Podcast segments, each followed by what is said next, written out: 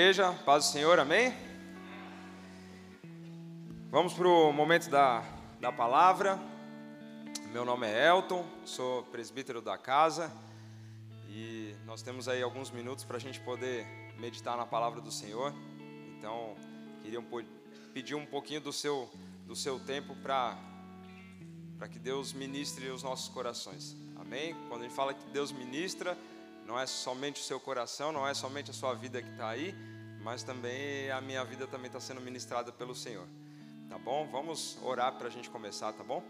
Pai, em nome de Jesus, nós te agradecemos.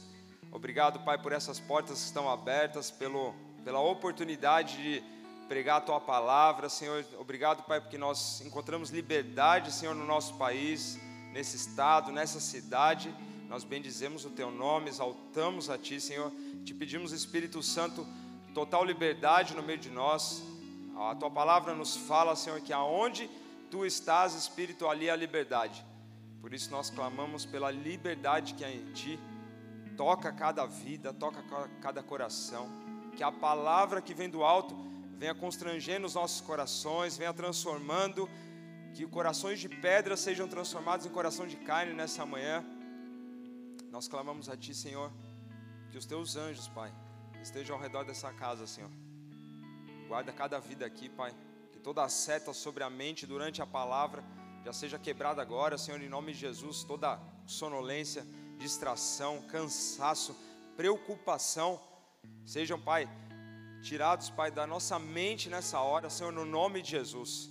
Pedimos a mente de Cristo sobre as nossas mentes. Te pedimos, Espírito Santo, entendimento da tua palavra. Pedimos a revelação da tua palavra. Pedimos que a tua palavra nos transforme, nos toque, mude o que precisa ser mudado nas nossas vidas, nos dê direção para aquilo que está faltando direção. Nós pedimos, Espírito Santo, enche os nossos corações, enche as nossas vidas, nos toca da maneira que só o Senhor sabe tocar, Senhor. Nós nos entregamos como sacrifícios vivos nessa manhã no teu altar, clamando pela tua presença, clamando pelo teu manifestar, clamando pelo teu agir, Senhor, no nome de Jesus. Amém. É, a palavra nessa manhã ela tem um título, chama-se A Provisão. É o A com HA, ou seja, existe, existe uma provisão. É, de antemão, apareceu aqui, ó, chega às vezes a soar um pouco estranho quando a gente fala sobre provisão e muitas vezes não imagina um bem material, não imagina alimento, não imagina algo que seja palpável. Mas nessa manhã já quero te adiantar que não tem nada a ver com bens materiais, não tem nada a ver com prosperidade. A provisão nossa, ela vai muito além do que a gente imagina. Então, há uma provisão, há provisão, há provisão no Senhor. O Senhor, Ele é a nossa provisão. E é nessa palavra que a gente vai meditar nessa manhã. E, e logo de, de início, eu queria já deixar um, um alerta sobre as nossas vidas. E esse é um alerta que a gente já pode sinalizar com um vermelho, um sinal vermelho já sobre as nossas vidas, se nós estamos com a perspectiva ou com a expectativa em coisas terrenas. Se a nossa vida ela está conectada com aquilo que eu tenho, com aquilo que eu deixo de ter, com aquilo que eu vou ter, com aquilo que está faltando, se é o carro, se é a casa, se é a roupa, se é a tua perspectiva, se a minha perspectiva está relacionado a isso, acende o sinal vermelho. Não é nem sinal amarelo, é sinal vermelho. Porque essa perspectiva ou essa expectativa de vida não está em algo que é eterno, está em algo que é literalmente passageiro.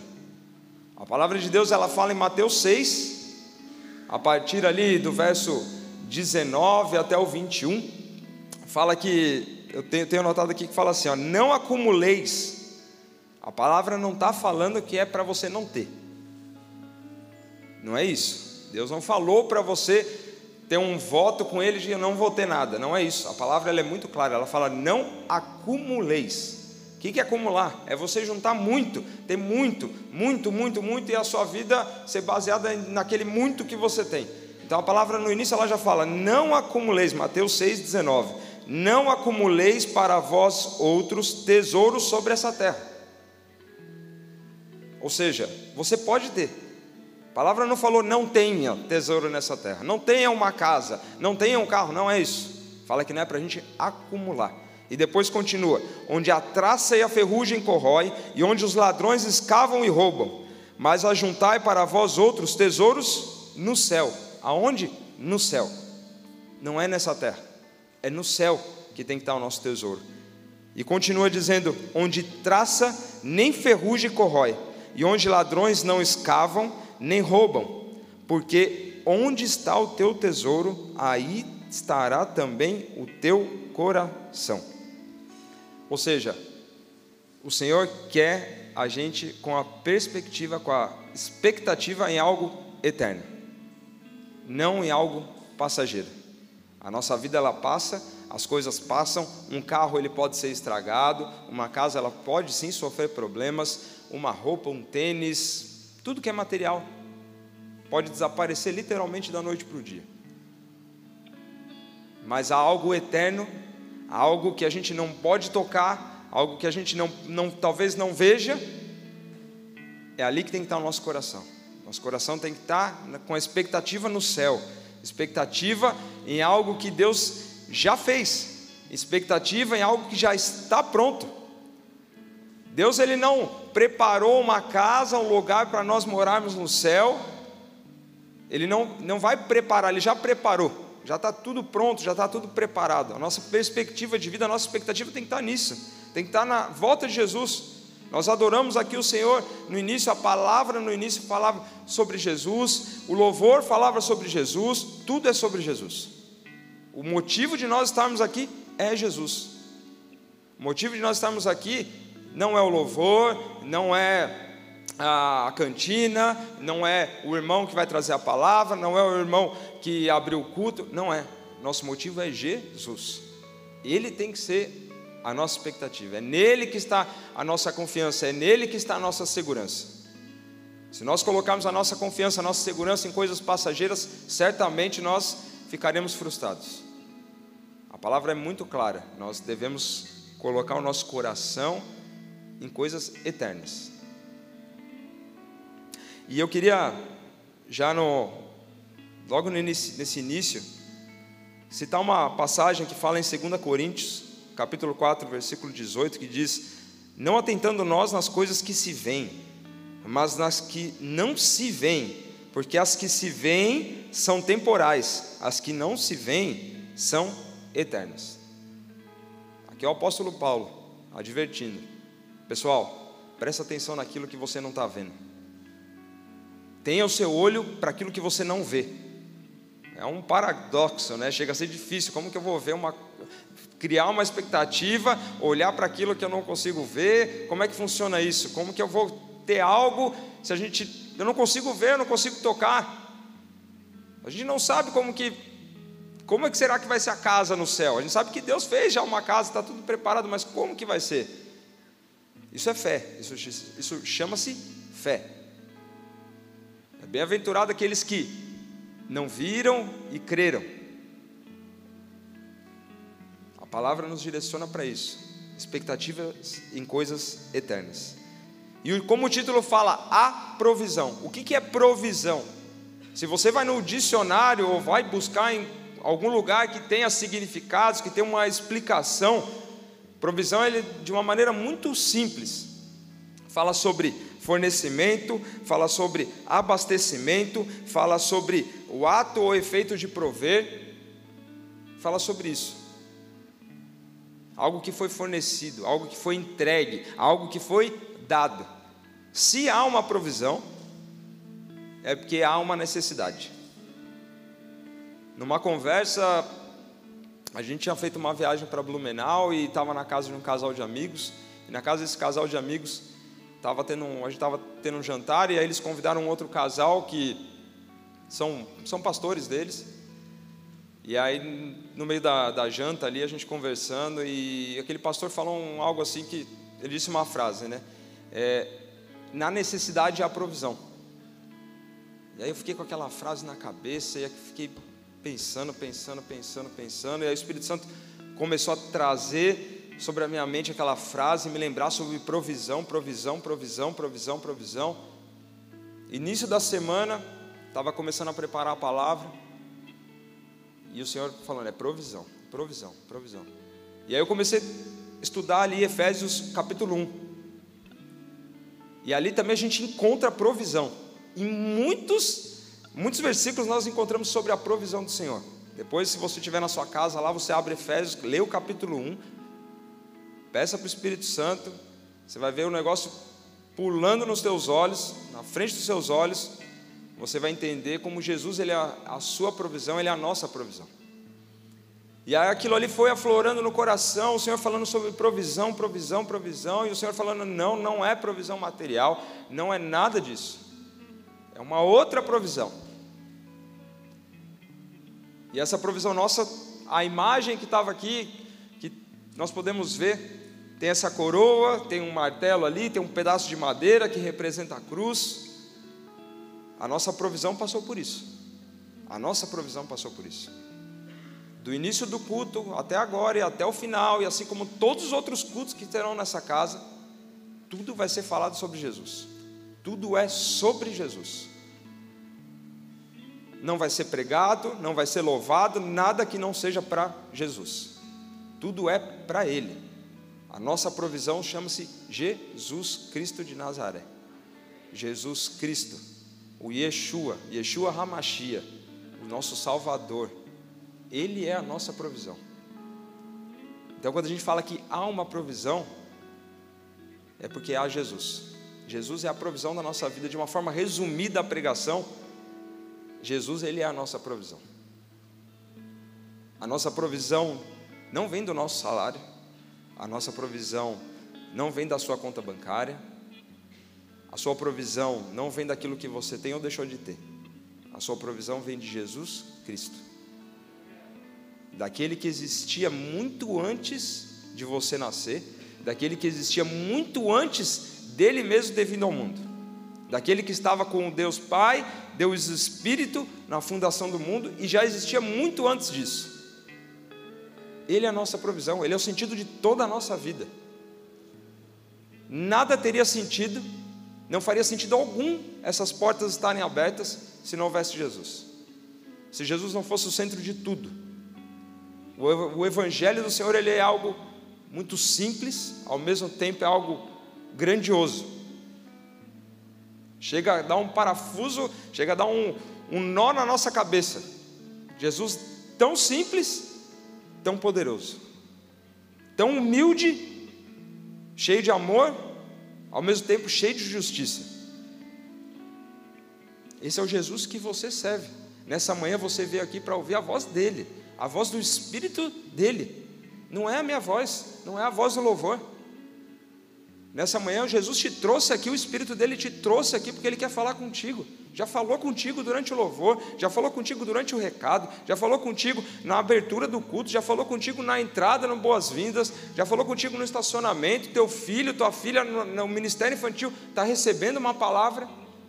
É sobre Jesus, é porque Jesus ama a sua vida.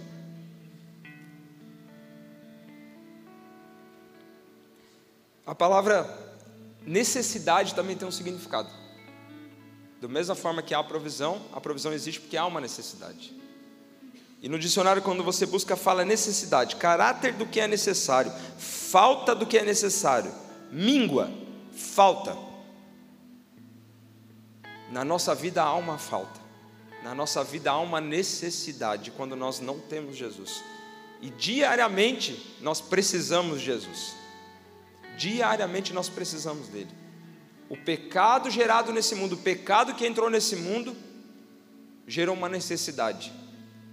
A necessidade de sermos salvos, a necessidade de sermos reconectados com Jesus, com Deus Pai, a necessidade de sermos reconciliados com Deus Pai. Essa era a necessidade. E para uma necessidade havia uma provisão. Ah, mas Deus então errou quando Ele fez o mundo. Não, Deus não errou quando ele fez o mundo. Deus não foi pego de surpresa quando o homem caiu no pecado. Deus não foi pego de surpresa. Se eu afirmasse que Deus tinha sido pego de surpresa, ele não seria onisciente. Ele não seria onipotente. O nosso Deus não foi pego de surpresa. Nós vamos ver isso um pouquinho mais para frente. Nós podemos ver na Bíblia inúmeros relatos de provisão, seja ela material, seja ela financeira, seja ela através de uma saúde. Nós podemos citar alguns, você tem Noé. Deus deu um direcionamento para Noé, livrou a família de Noé. E havia oportunidade para que as outras pessoas também fossem salvas, mas ninguém quis. Foi uma família que resolveu obedecer ao Senhor. A provisão daquela família foi aquela arca. Nós temos rei Davi, nós temos profeta Daniel. Daniel estava dentro da cova com os leões. Não foi morto pelos leões, havia uma provisão ali sobre a vida dele. Os amigos de Daniel estavam dentro de uma fornalha. O Senhor Jesus apareceu, era aquele quarto homem, ele era a provisão. Nós podemos também pegar Elias. Elias ele estava fugindo de uma rainha. Deus estava alimentando ele enquanto ele estava fugindo.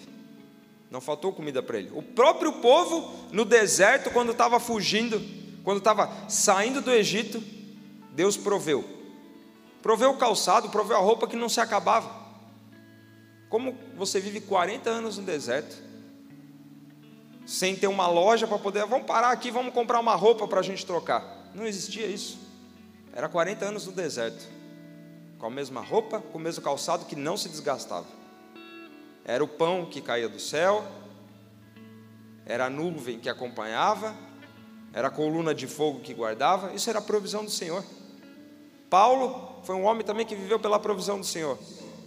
Você viveu já a provisão do Senhor. Eu já vivi a provisão do Senhor. Nós já vivemos a provisão do Senhor. Pode ser que até hoje eu não tenha visto ou entendido a provisão de Deus na minha vida. Mas nessa manhã o Espírito Santo ele vai mostrar que há uma provisão eterna.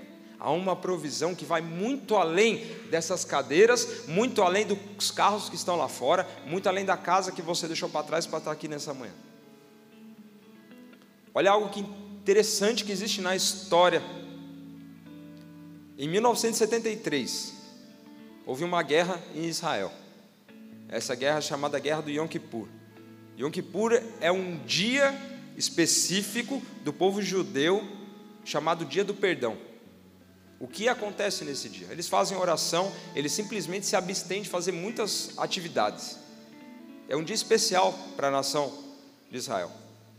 Em 1973, em outubro de 1973, de uma forma surpreendente, Egito, Síria e alguns países ali da região do Oriente simplesmente resolveram atacar Israel. Um veio pelo sul, que é o Egito, e a Síria veio pelo norte. Obviamente que Israel estava parado, o exército não estava trabalhando, é um momento sagrado. É um momento sagrado. E eles foram atacados de surpresa. O exército sírio descendo pelo norte. Se você depois buscar na internet, você vai ver que antes de chegar em Tel Aviv, em Jerusalém, existem chamadas colinas de Golã. O que são as colinas de Golã? São montanhas altas que protegem a, o, o centro de Israel. E a partir do momento que a Síria tomasse aquela colina, certamente que ela tomaria todo o país. A Síria ela estava vindo em torno ali de eram acho que 3 mil tanques, 300 tanques, exatamente, anotei aqui, 300 tanques. Isso já a batalha já estava acontecendo já um, um, algumas, algumas certas horas. Israel não teve tempo para se recuperar ou se armar da forma que eles estavam vindo. Quando estava nessa colina, haviam três tanques israelenses contra 300 tanques sírios. Aqui nós vemos uma provisão divina. O que, que aconteceu nesse momento? O comandante do exército sírio, ele relata isso. Não é o pastor que falou, não é o israelense que falou, é o comandante do exército inimigo. Ele falou que quando eles chegaram, eles sabiam que eles iam tomar aquela colina e dali para frente eles iam descer o vale e certamente ali tudo já estaria tomado. Eles falam que eles tiveram uma visão. Apareceu um exército com muitos homens e na frente havia uma mão. E essa mão falava, fazia um sinal de pare, vai para trás. Os três tanques israelenses, sem entender o que estava acontecendo, simplesmente viram os 300 tanques retornando. Isso é uma provisão divina no meio de uma guerra. E na mesma guerra, uma tropa israelense, tentando fechar uma brecha que, que eles tinham, o comandante percebeu que eles estavam cercados por minas terrestres. Eles entraram numa região cheia de mina terrestre. E o comandante falou: deita todo mundo, tenta escavar de uma forma muito sutil. Enquanto isso, é, escavar justamente para ver se limpava e descobria onde estava. Enquanto isso, o soldado israelense começou a orar. E ele orou fervorosamente. O que, que aconteceu? Durante o momento que ele estava fazendo a oração, soprou um vento muito forte. Quando esse vento passou, eles se levantaram, apareciam todas as minas. Todas. Eles sabiam exatamente por onde eles iam passar, sem pisar em mina alguma. Isso é provisão do Senhor. Muitas vezes nós duvidamos do que Deus pode fazer. Esses dias eu e minha esposa a gente estava conversando e um testemunho que chamou muito a atenção. Na região do Oriente Médio, uma menina que havia sido sequestrada para casar, isso no islamismo é muito forte, uma adolescente, para casar com uma pessoa muito mais velha do que ela, 50 anos, 40 anos. E ela era uma menina cristã. E ela estava orando de joelhos por libertação. Enquanto isso, uma igreja estava orando também. O que, que aconteceu?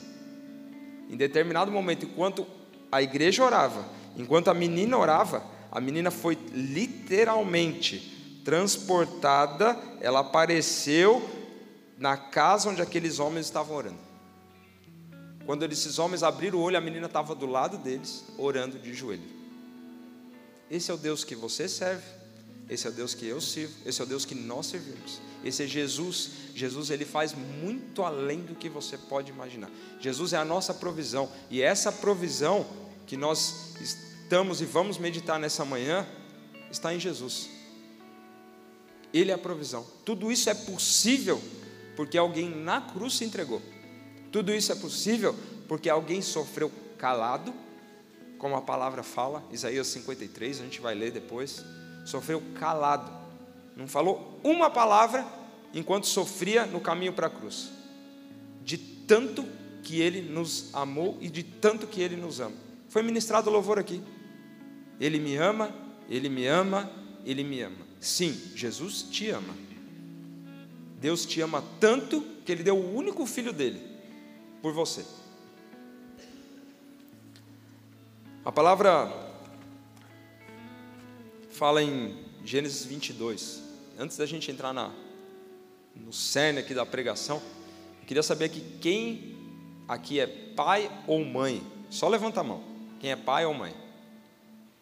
80%. Quem aqui tem irmão pequenininho? 5 anos, 6 anos? Amém. Quem aqui já foi criança um dia? Não, tá bom, era só para saber se o pessoal está ligado, está acordado, né? Glória a Deus. Bom, passagem de Gênesis 22 é uma passagem muito conhecida.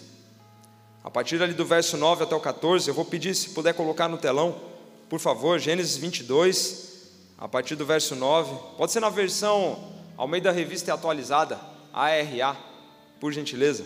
Gênesis capítulo 22, a partir do verso 9. Diz assim a palavra do Senhor: Chegaram ao lugar que Deus lhe havia designado, ali edificou Abraão um altar. Sobre ele dispôs a lenha, amarrou Isaac, seu filho, e o deitou no altar em cima da lenha. E, estando, e estendendo a mão, tomou o cutelo para imolar o filho. Mas do céu lhe bradou o anjo do Senhor: Abraão, Abraão. Ele respondeu: Eis-me aqui. Então lhe disse: Não estendas a mão sobre o rapaz e nada lhe faças, pois agora sei que temes a Deus, porquanto não me negaste o filho, o teu único filho. Tendo Abraão erguido os olhos, viu atrás de si um carneiro preso pelos chifres entre os arbustos. Tomou Abraão o carneiro e o ofereceu em holocausto em lugar de seu filho. E pôs Abraão por nome aquele lugar: O Senhor proverá. Daí dizer-se até o dia de hoje: No monte do Senhor se proverá. Essa passagem, quando Abraão ele dá um nome para aquele local, para aquele local, o Senhor proverá, é daí que vem um dos nomes de Deus. Quando a gente ouve, ah, Jeová Jirê, Jeová Jiré, Jeová Jirê, significa o Senhor proverá. Jeová Senhor, Jiré, provisão, proverá, prover. Vem dessa passagem. Abraão ele deu o nome para aquele local. O Senhor proverá. E essa passagem, ela nos mostra um, uma prova de fé muito grande. Por isso que eu perguntei aqui quem era pai, quem tem um irmão pequeno, quem é mãe. Porque foi uma criança que foi colocada ali. Ele não tinha 20 anos, não tinha 30 anos, era uma criança. Uma criança que foi colocada sobre o altar. Então você imagina um local aqui feito com bastante lenha embaixo. A palavra fala que ele amarrou, Abraão amarrou Isaac antes dele deitar e colocou Isaac em cima do altar. E ali ele ia fazer o que Deus pediu para ele fazer. Só que é interessante, se a gente volta um pouquinho antes, no verso. Deixa eu pegar aqui, verso 22. Aqui. É, diz assim a partir do verso 3. Levantou-se, pois, Abraão de madrugada, e tendo preparado o seu jumento, tomou consigo dois dos seus servos e a Isaac, seu filho, rachou a lenha para o holocausto e foi para o lugar que Deus lhe havia indicado. Ao terceiro dia, erguendo Abraão os olhos, viu o lugar de longe. Então disse aos servos: Esperai aqui com o jumento, eu e o rapaz iremos até lá, e havendo adorado, voltaremos para junto de vós. Olha que interessante. Ele sabia que Deus tinha pedido o filho dele. E como que ele fala que depois ele ia voltar junto com o filho dele? Ele já sabia que Deus ia prover. Ele, a fé dele era tão grande, só que a obediência dele também era muito grande. Ele sabia que Deus também poderia levar o filho dele. Será que nós estaríamos dispostos a dar aos nossos filhos hoje falar, Senhor, toma? Obviamente que não. A gente pegar, quando fala que ele vai imolar, quando ele estava com o cutelo na mão, ele ia matar, não é isso. Mas e quando o nosso filho está doente? E quando o nosso filho está numa UTI? E quando o nosso filho está lá cheio de aparelho, cheio de fio no hospital? E se Deus falar, ah, eu quero o teu filho? Eu sou pai também, eu tenho dois meninos. A gente já passou por uma situação também complicada de saúde. E se Deus pedir o meu filho e se Deus pedir o seu filho? Qual que vai ser a nossa reação? Será que nós teremos essa fé que Abraão teve? ao ponto de saber, Deus, eu sei que ele vai sair dessa situação, eu sei que isso vai passar, vou fazer o que o Senhor está pedindo. Isso aqui foi uma prova de obediência, uma prova, uma prova de fé muito grande, é uma passagem conhecida. Com certeza vocês já, já ouviram, se não ouviram aqui, já ouviram em outro lugar, alguém já falou sobre essa passagem, é uma passagem conhecida. E aqui houve uma provisão. Aqui há uma provisão. Essa passagem ela está totalmente ligada com a figura de Jesus não é um fato isolado, não é algo que aconteceu na história, que foi só sobre Abraão e sobre Isaac, e uma prova de fé de Abraão e ponto. Não. Aqui tem um vínculo total com aquilo que Jesus ia fazer depois. E dá para a gente fazer algumas conexões entre o Velho Testamento e o Novo Testamento. É interessante, vou, vou destacar aqui três, pelo menos. Quando a gente pega no verso 2 ali de Gênesis 22, o Senhor fala: Abraão, vai para Moriá. Muitos estudiosos acreditam que Moriá, nessa região de Moriá, é onde foi construído depois Jerusalém. Justamente no lugar depois onde Jesus seria crucificado. Jesus foi crucificado fora da cidade de Jerusalém. Então, na mesma região, no mesmo espaço onde Abraão passou por uma prova de entregar o seu único filho, era o filho único dele, primogênito dele. Deus, muitos anos depois, entregou o único filho dele, na mesma região, no mesmo local. Isso nós podemos ver lá em Hebreus 13, 12. Um segundo ponto. O Senhor fala assim: toma agora o teu filho, o teu único filho Isaac. Nós podemos ver lá em João 3,16. Porque Deus amou o mundo de tal maneira. E a passagem principal dessa palavra vai estar em João 3. Deus amou o mundo de tal maneira que Ele deu o único filho dele. E um terceiro ponto, tem outros aqui, mas um terceiro ponto fala no próprio verso 2: oferece ali um holocausto. Ou seja, você vai entregar algo. Deus entregou algo também, entregou o filho dele, o próprio filho dele. E é interessante que quando você você lê, isso é algo assim que eu não sabia, talvez quem já mexe com isso há um tempo já conhece, mas não é minha especialidade, né, da diferença de um cordeiro para um carneiro. Cordeiro é um animal até um ano de idade. E o carneiro é após um ano de idade. A palavra de Deus fala que eis o Cordeiro de Deus que tira o pecado do mundo. Então aqui é só uma curiosidade. Eu não sabia quando eu estava estudando, eu falei, pô, cordeiro, carneiro, cordeiro, carneiro. E às vezes você está vendo lá, vê um monte de bicho e não sabe que bicho que é. Mas existe uma pequena diferença aí de um para o outro. Então tudo isso que aconteceu nessa passagem onde Abraão foi provado, foi um spoiler, né? Um, algo que a gente vê hoje aí nos filmes, nas, nas séries, enfim, um spoiler do que aconteceria muitos anos depois. Abraão ele viveu a provisão. A palavra fala que quando o anjo bradou e falou: Não, peraí, segura aí, Abraão. Eu já sei que você é um homem de fé, eu já sei que você é um homem obediente. Ali foi um sinal de obediência. E a palavra fala que ele olhou para cima, quando ele viu lá tinha um, um, um, carneirinho lá, um cordeirinho, desculpa, um carneiro amarrado no, no arbusto. Deus falou: Esse daqui é o que você precisa, esse aqui vai ser o holocausto. Então essa passagem ela está totalmente ligada com João 3, que é onde a gente vai meditar nessa manhã. Então eu vou pedir, por favor, se puder colocar no telão ali João 3, verso 16, na versão ARA, por gentileza. João 3, 16. Uma passagem também conhecida que diz assim: Porque Deus amou ao mundo de tal maneira que deu seu único filho, ou seu filho unigênito, para que todo aquele que nele crê não pereça, mas tenha a vida eterna. Verso 17. Porquanto Deus enviou o seu Filho ao mundo, não para que julgasse o mundo, mas para que o mundo fosse salvo por ele. Essa é a maior provisão da história. Deus tem enviado o único filho dele. É interessante a gente notar que, logo no começo, no verso 16, se puder voltar ali no telão, por favor. João 3,16, fala aqui assim: ó, Porque Deus amou esse amor não é o amor que eu sinto pela minha esposa, não é o amor que eu sinto pelos meus filhos, não é o amor que eu sinto pelo meu pai, pela minha mãe, não é esse amor. Esse amor é o amor que só Deus pode amar. É o amor chamado ágape. Se você vai no grego, essa é a palavra, ágape ou agapau. É um amor divino. É um amor incondicional. Como assim incondicional?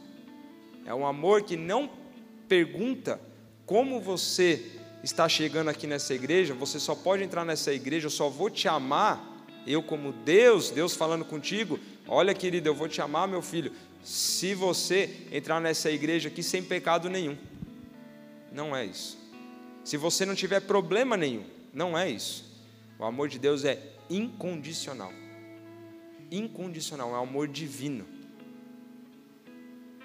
Nós temos alguns tipos de amor. Tem o amor eros, que é o amor romântico, que é o amor entre o marido e a mulher.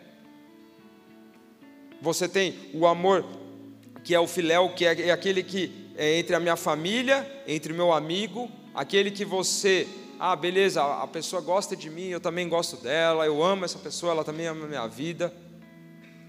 Mas é um amor que às vezes a gente pode se decepcionar, pode se entristecer, mas esse amor aqui, esse amor que fala em João 3,16, porque Deus amou, esse amor a gente não encontra em nenhum lugar, a gente só encontra em Jesus, a gente só encontra em Deus.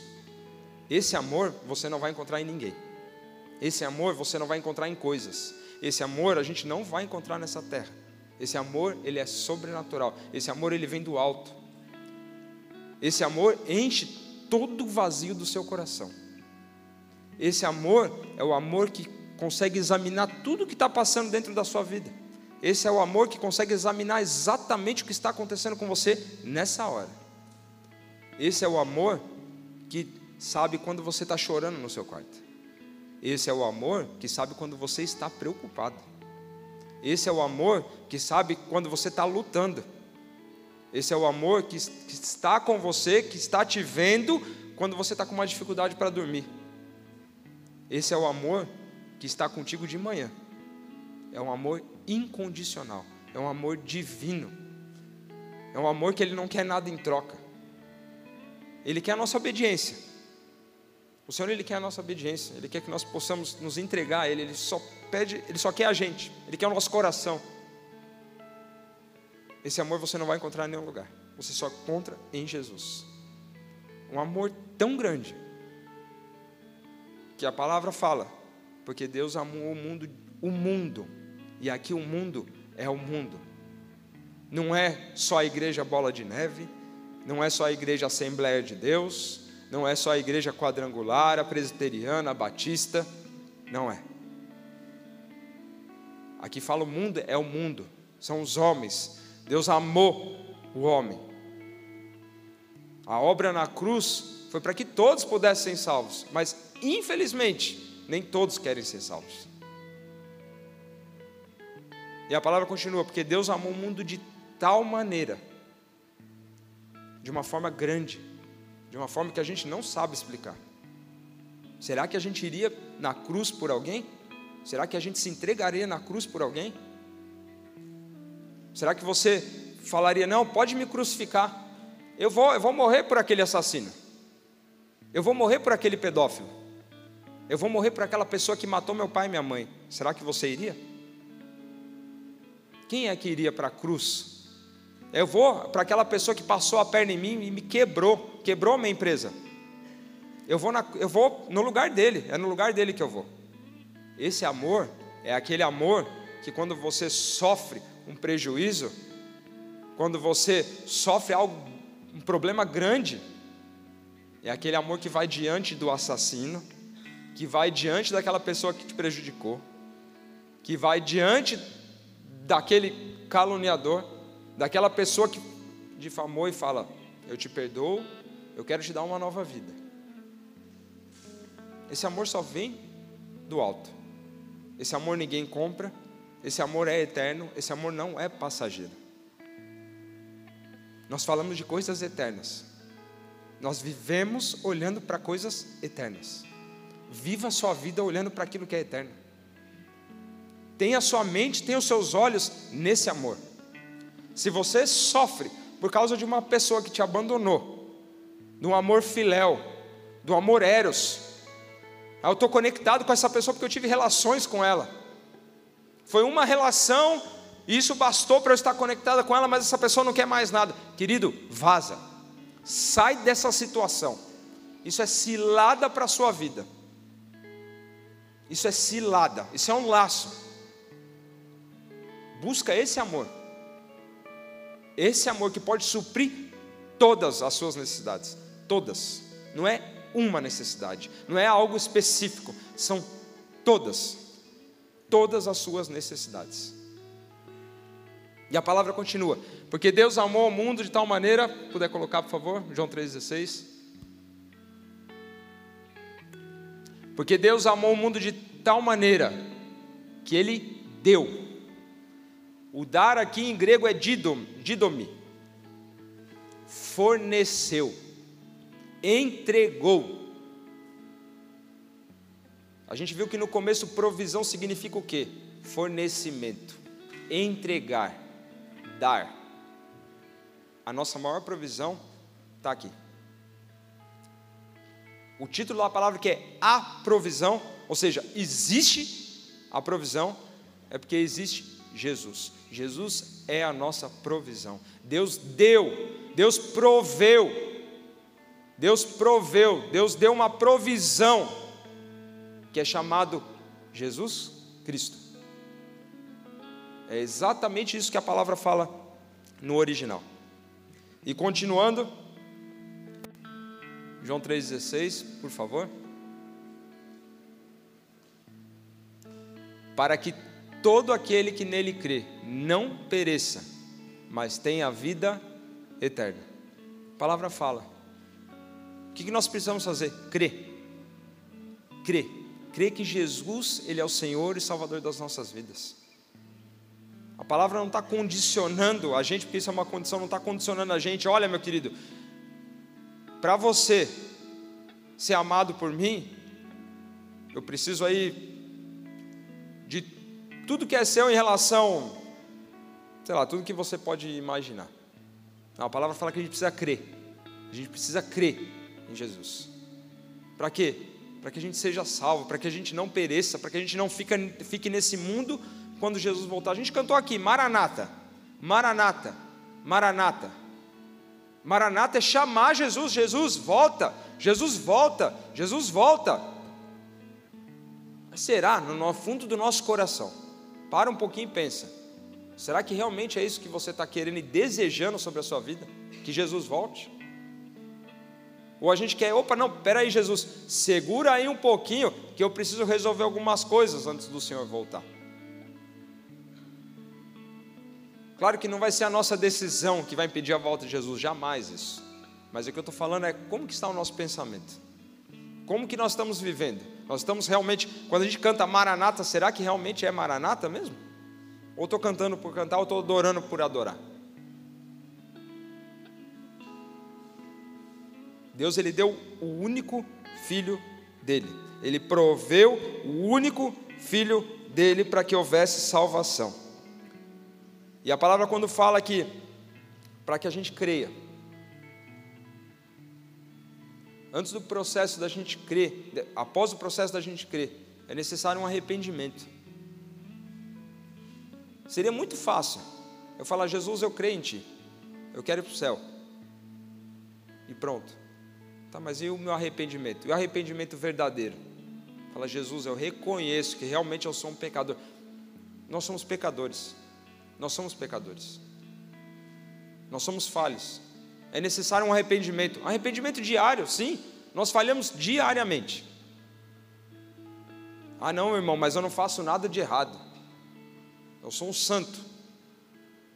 Eu não traio minha mulher, eu não roubo a empresa, eu não desvio dinheiro da empresa, eu não faço nada disso. Eu nunca matei ninguém. Hoje eu passei o dia sem mentir para ninguém.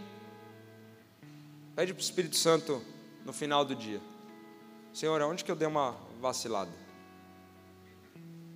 A gente vive no perdão diário. Paulo falava: a, a nossa luta é uma luta que é a carne e o espírito, e não é uma luta que você luta uma vez no ano, é uma luta diária, é uma luta constante. É necessário o arrependimento. Busque se arrepender diante do Senhor. Busque se entregar diante do Senhor. Entrega o seu coração e fala: Senhor, eu estou arrependido. Não deixe que a, a, seta que vem do mundo, não deixe que as palavras que vêm do mundo falando, e a voz de Satanás que muitas vezes fala, esse, essa salvação, esse perdão, esse arrependimento não é para você. Você fez isso no passado, ontem você fez isso, antes de chegar na igreja você fez isso, isso, isso, isso, isso. Isso é voz do inimigo querendo fazer com que você não viva o arrependimento, que não viva o que Deus tem para a sua vida. O que Deus, o que Jesus fez na cruz foi também para calar essas vozes. Foi para que a gente chegue diante do Senhor, seja aqui na igreja, seja lá na sua casa, aonde você estiver. Senhor, eu te peço perdão pelo que eu fiz. Senhor, eu te peço perdão pelo que eu fiz. Não viva algo recorrente, amém? Não viva algo recorrente que você sabe que ali existe uma fraqueza, que ali existe uma falha, que você sabe que nessa área você vacila, sai disso. Jesus ele foi muito claro. Ele falava para as pessoas: Amém, querido, você pegou, perdoou, é, você pecou, eu te perdoo, mas vai, não peca mais, não peca mais, não vacila, tenta se manter firme.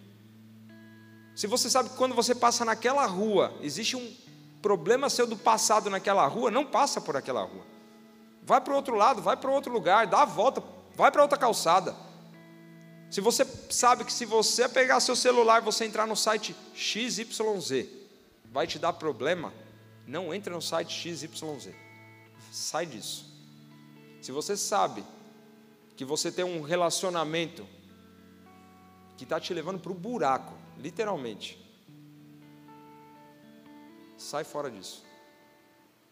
Se você ah, comecei a namorar, foi um namoro sem orientação do Senhor, sem a gente estar tá orando, sem a gente estar tá clamando. Aqui eu não estou falando para os casados, amém? Estou falando para quem está namorando.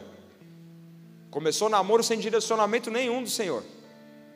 Querido, ora, ora, ora, pede para Deus, Senhor, esse relacionamento mesmo é da tua vontade, Pai? Se você está numa fase aí que está se preparando para namorar, ora. Ora que eu tenho certeza absoluta, absoluta que Deus tem uma mulher, um homem separado para a sua vida. Comece certo. Comece certo. Amém? E essa passagem, João 3,16, ela fala para a gente justamente que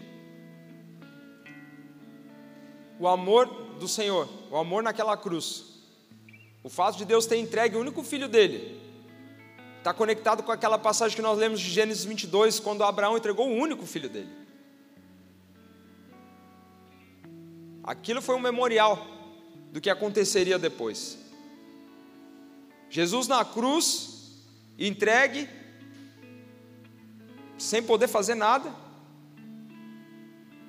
Ele poderia, como Deus, claro, ter pedido, Pai, acaba logo com isso aí, passa o fogo nesses caras que estão aqui do meu lado aqui, que estão tem gente cuspindo em mim, tem um cara que colocou a lança dentro aqui da minha costela, que está me machucando. Mas não, ele foi obediente até o final. Ele cumpriu o que a palavra já vinha falando para ele. O que a palavra já mencionava, Jesus Cristo cumpriu. Ele foi obediente até o final. A palavra nos relata isso lá em Isaías 53. No verso 17, fica muito evidente, e mais uma vez, que o propósito do Senhor era a salvação. Era a salvação da terra, era a salvação das pessoas, é a salvação da tua vida. Não coloque a sua vida em risco. Não coloque a sua vida em risco. Alguém pagou um alto preço. Alguém pagou um preço muitíssimo alto para você ficar colocando a sua vida em risco. Não brinque com a sua vida. Eu não estou falando aqui, queridos, de, de adrenalina. Amém? Se alguém gosta de pular de bungee jump, pula. Gosta de saltar de avião de paraquedas, salta. Não é isso. Mas não coloca a sua vida em risco em relação ao pecado. O risco é, chama-se pecado. O risco da nossa vida é pecado.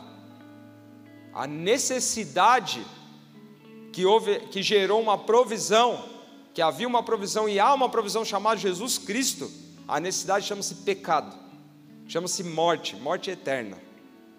O pecado leva a gente para a morte, e é uma morte longe de Jesus, é uma morte longe de Jesus. Você se imagina vivendo na eternidade longe de Jesus? É eternidade, não são 70 anos, 80 anos, é eternidade, não é algo passageiro, é eternidade. Você se imagina vivendo a eternidade longe de Jesus? Você se imagina vivendo a eternidade no lugar que há sofrimento, choro? Você se imagina vivendo nesse local? Não brinque com a sua vida. Não despreze o que Jesus fez naquela cruz. Não despreze o que o Senhor fez na cruz. Não despreze o que Deus, como Pai, fez entregando o único filho dele. Não despreze. A sua vida é muito importante.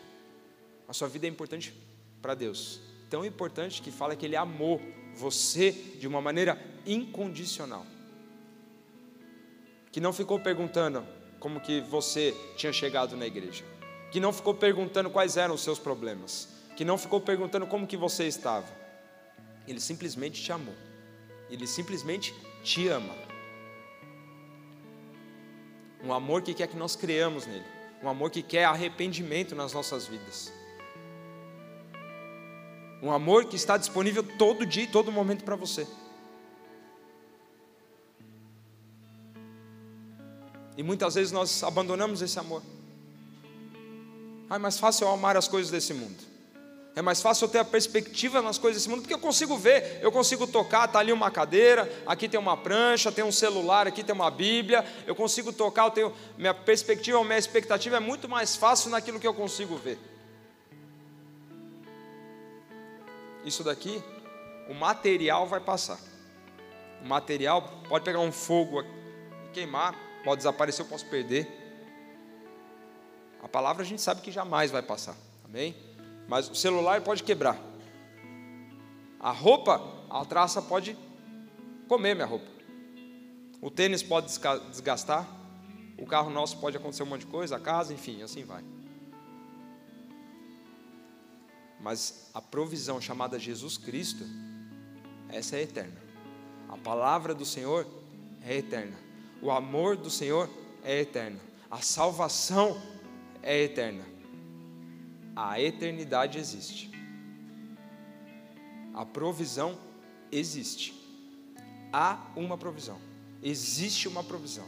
A provisão chama-se Jesus de Nazaré. É só Ele que pode mudar o teu coração. É só o Espírito dele que pode te confrontar, só Ele que pode te ensinar, só Ele que pode fazer entender a palavra, só Ele que consegue entrar na sua cabeça nessa hora e fazer entender a palavra que está sendo pregada do altar. Não sou eu. Não são as minhas palavras, não são nada. É o próprio Espírito de Deus, por causa do amor dele com a sua vida.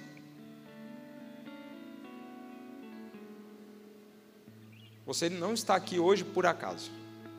Você não acordou e veio aqui hoje por acaso. Você está aqui porque alguém ama você. Que é um amor que você não pode nem imaginar. Um amor que talvez seu pai não deu, sua mãe não deu, seu marido não deu, sua esposa não deu, seus filhos não deram. Um amor que às vezes você está esperando de alguém e você não recebeu. Esse amor é um amor muito maior. Um amor que foi tão grande, é tão grande, que entregou o único filho dele. Falou: Vai, meu filho, vai. A palavra fala que Deus enviou o filho dele. É um envio sem volta. Vai, vai e faz o que você tem para fazer. Por causa de você que está sentadinho aí. É por causa de você. E como temos tratado isso? Como temos lidado com isso?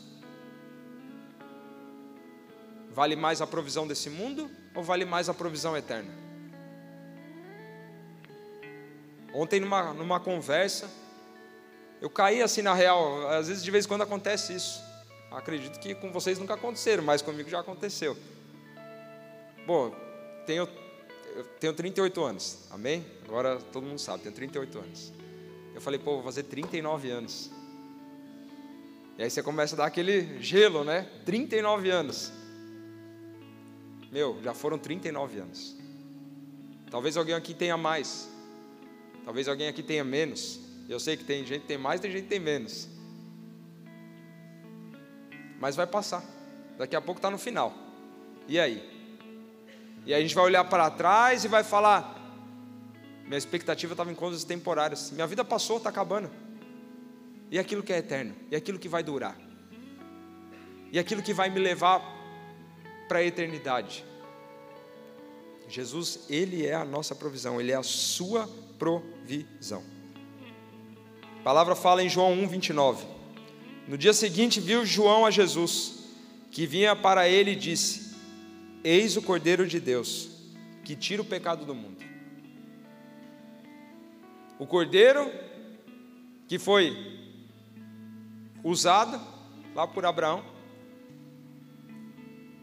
o Cordeiro que é citado na Bíblia em muitas passagens, João Batista falou: Eis o Cordeiro de Deus que tira o pecado do mundo. O que tira o pecado da sua vida é Jesus, não sou eu, não é a pessoa que está do seu lado, é Jesus, é algo individual, é você e Jesus, é você e Ele. É Ele que tira o pecado, é Ele que cura, é Ele que sara, é Ele que transforma, é Ele que liberta, é Ele que salva.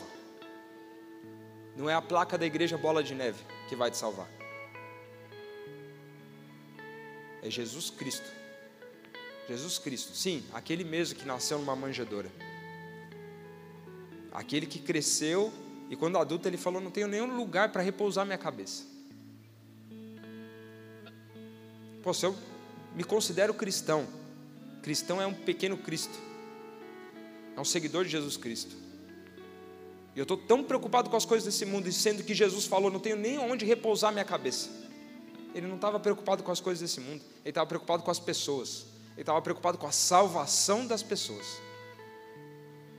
Essa deve ser a sua prioridade, a sua salvação, a salvação da sua família, a salvação daquele que está do seu lado. Essa deve ser a nossa prioridade, a salvação. Existe uma provisão para isso. A provisão chama-se Jesus Cristo. E para a gente terminar, já deu horário, vou ler uma última passagem. A palavra está lá em Isaías 53. Se o louvor já puder subir, por favor. Isaías 53, a palavra diz assim: Quem creu em nossa pregação e a quem foi revelado o braço do Senhor? Porque foi subindo como renovo perante ele, como raiz de uma terra seca, não tinha aparência nem formosura. Olhámo-lo, mas nenhuma beleza havia que nos agradasse. Era desprezado. Aqui está falando de Jesus. Se você nunca leu essa passagem, Aqui está falando de Jesus Cristo. O profeta Isaías, 600 anos antes de Cristo, já estava falando sobre Jesus.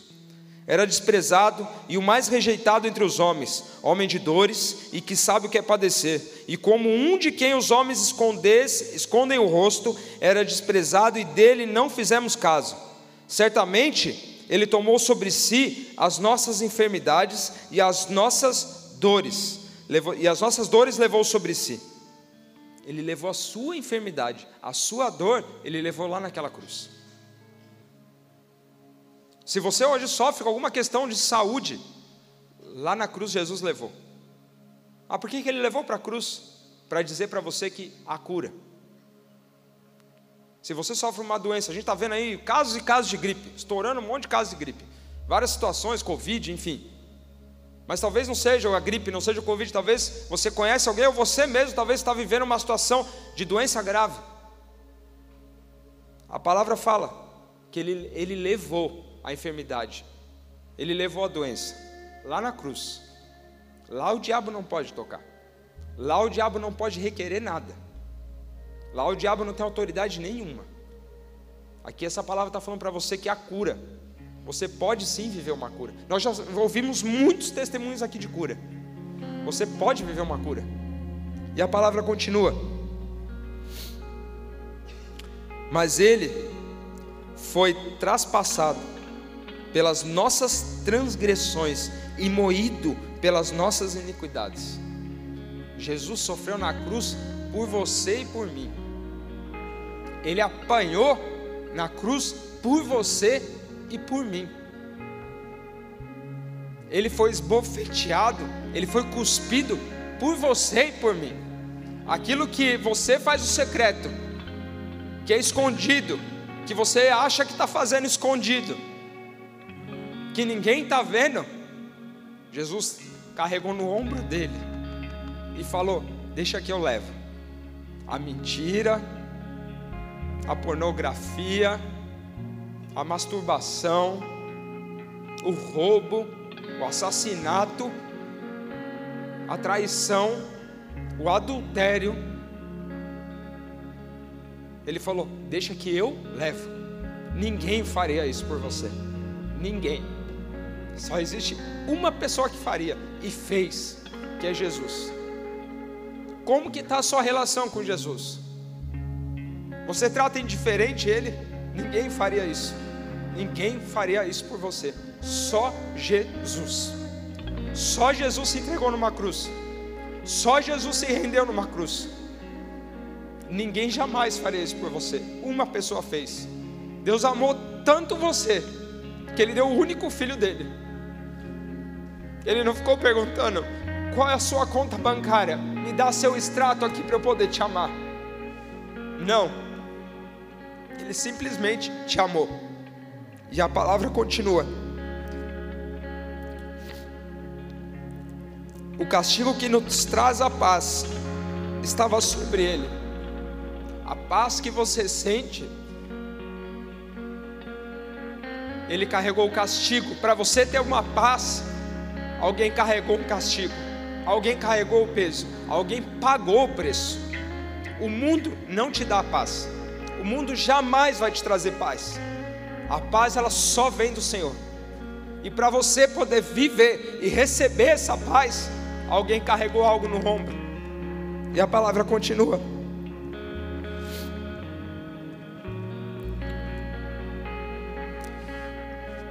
Todos nós andávamos desgarrados como ovelhas.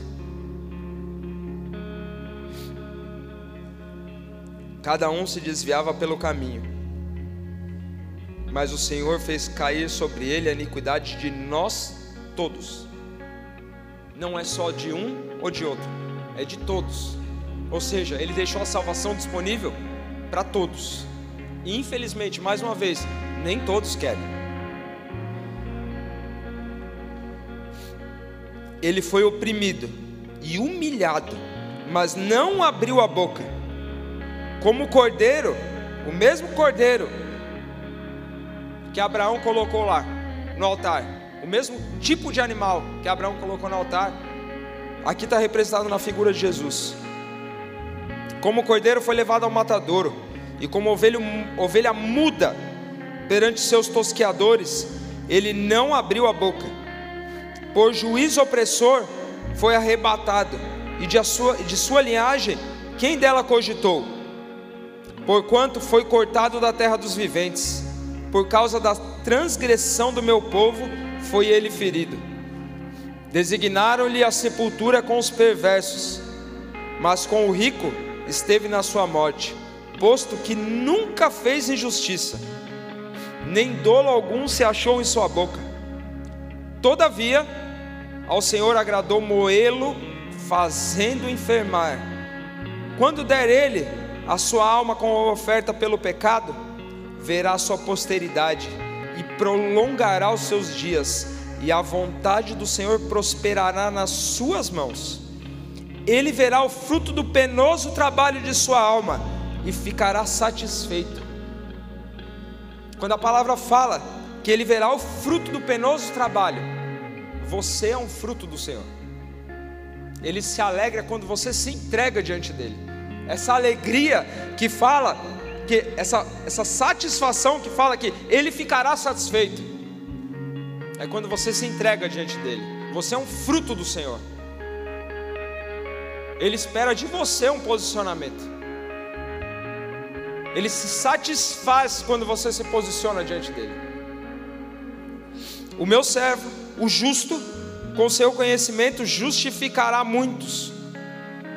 Não é todos, são muitos, porque nem todos querem. Porque as iniquidades deles levará sobre si. Por isso, eu lhe darei muitos com a sua parte, e com os poderosos, aqui quando fala com os poderosos é muitos, tá? Não é poderosos de pessoas de status, não é isso. Poderosos é muito, é quantidade, é muita gente repartirá ele o despojo, porquanto derramou a sua alma na morte, foi contado com os transgressores, contudo, levou sobre si o pecado de muitos e pelos transgressores intercedeu. Jesus naquela cruz, ele intercedeu por você. Ele intercedeu por mim. Ele é o nosso advogado diante de Deus Pai. Quando o diabo chega lá e quer nos acusar, o diabo ele é chamado de caluniador. A raiz do nome dele no hebraico ou no grego é caluniador. Mas a palavra fala que Jesus é o nosso advogado. Aqui está um pouquinho de relato sobre Jesus Cristo de Nazaré. Aquele é onde perguntaram: é possível vir alguma coisa de Nazaré? Veio alguém que é o Salvador da humanidade. Então que você viva diariamente essa provisão chamada Jesus. Não é uma, não é uma provisão terrena, não é uma provisão passageira, é uma provisão eterna. Viva a provisão eterna. Tenha a sua expectativa naquilo que é eterno, não naquilo que é passageiro. Amém? Feche seus olhos.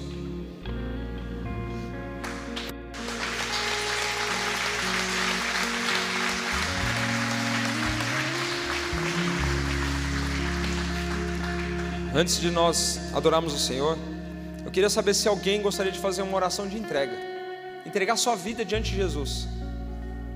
Aqui nós falamos um pouquinho sobre Jesus. Jesus é muito mais do que a gente imagina. Ele é muito maior do que a gente imagina. Se alguém quer entregar a vida para Jesus nessa manhã, você levanta sua mão onde você está. É você e Jesus, não sou eu, não é o irmão que está do seu lado. Se você quer entregar, fazer uma oração, Senhor, eu quero entregar minha vida para Ti nessa manhã, eu quero entregar meu coração para Ti. Se você quer fazer uma oração de entrega, você levanta a sua mão. Se ninguém for fazer, se todo mundo já fez, amém. É uma oportunidade que nós damos para aquele que quer entregar a sua vida para o Senhor. Amém? Então, creio que todos estão ok com o Senhor. Vou pedir para que todos se levantem, por gentileza. Nós vamos adorar o Senhor. Vamos orar para encerrar o culto. Hein? Ah, tá. Perdão, o André me sinalizou aqui. Tem uma pessoa que levantou a mão. Me perdoa, eu não consegui ver. É, isso é por isso que eu preciso do óculos. Eu já tenho a receita, só estou me enrolando, mas eu preciso do óculos. É, nós vamos orar então. Amém? A palavra de Deus fala que alegria no céu quando há salvação. alegria quando uma vida se entrega para o Senhor. Nós nos alegramos, mas lá no céu a festa é maior ainda. Você pode ter certeza que nesse dia a sua vida há uma festa no céu por causa da sua vida. Há uma festa no céu porque você levantou sua mão. Então eu vou fazer uma oração, eu peço que você repita essa oração. Amém? Feche seu olho, você que levantou a mão por gentileza. Os outros irmãos eu peço também que feche os olhos, por favor. Repita assim essa oração. Senhor Jesus, nessa manhã, eu entrego a minha vida a Ti. A partir de hoje, eu sou teu. Escreve meu nome no livro da vida. Eu te agradeço, porque hoje eu tive encontro contigo. Me ajuda, Senhor, a viver todos os teus planos, a viver todos os teus propósitos que a partir de hoje eu possa entender aquilo que o Senhor tem para a minha vida. Senhor Jesus, eu sou totalmente teu. E eu te espero para que possa ir morar contigo. Em nome de Jesus. Pai, em nome de Jesus, eu quero colocar diante de Ti essa vida, Pai, que levantou Sua mão, Senhor. Não é para homens, mas é para o Teu louvor, é para a Tua honra e para a Tua glória. Pai, eu te peço, Senhor Deus, fortalece, Pai, nas caminhadas, fortalece no dia a dia, fortalece, Senhor Deus, na caminhada da fé. Pai, em nome de Jesus, que no dia de hoje, Pai, o selo do Espírito Santo, Senhor Deus, marque, Pai, essa vida de uma maneira profunda. Que a partir de hoje, Senhor Deus, a tua revelação, o teu amor, o teu abraço, o teu cuidado, Senhor Deus, sejam ainda mais evidentes sobre essa vida, Senhor. Nós te louvamos e te agradecemos, porque em ti há salvação. Nós te agradecemos porque o Senhor é a nossa provisão. Nós te agradecemos porque o Senhor é a provisão dessa vida que levantou a mão nessa manhã. Nós entregamos diante de ti, louvamos o teu nome, louvamos a ti porque é o Senhor que faz a obra, em nome de Jesus.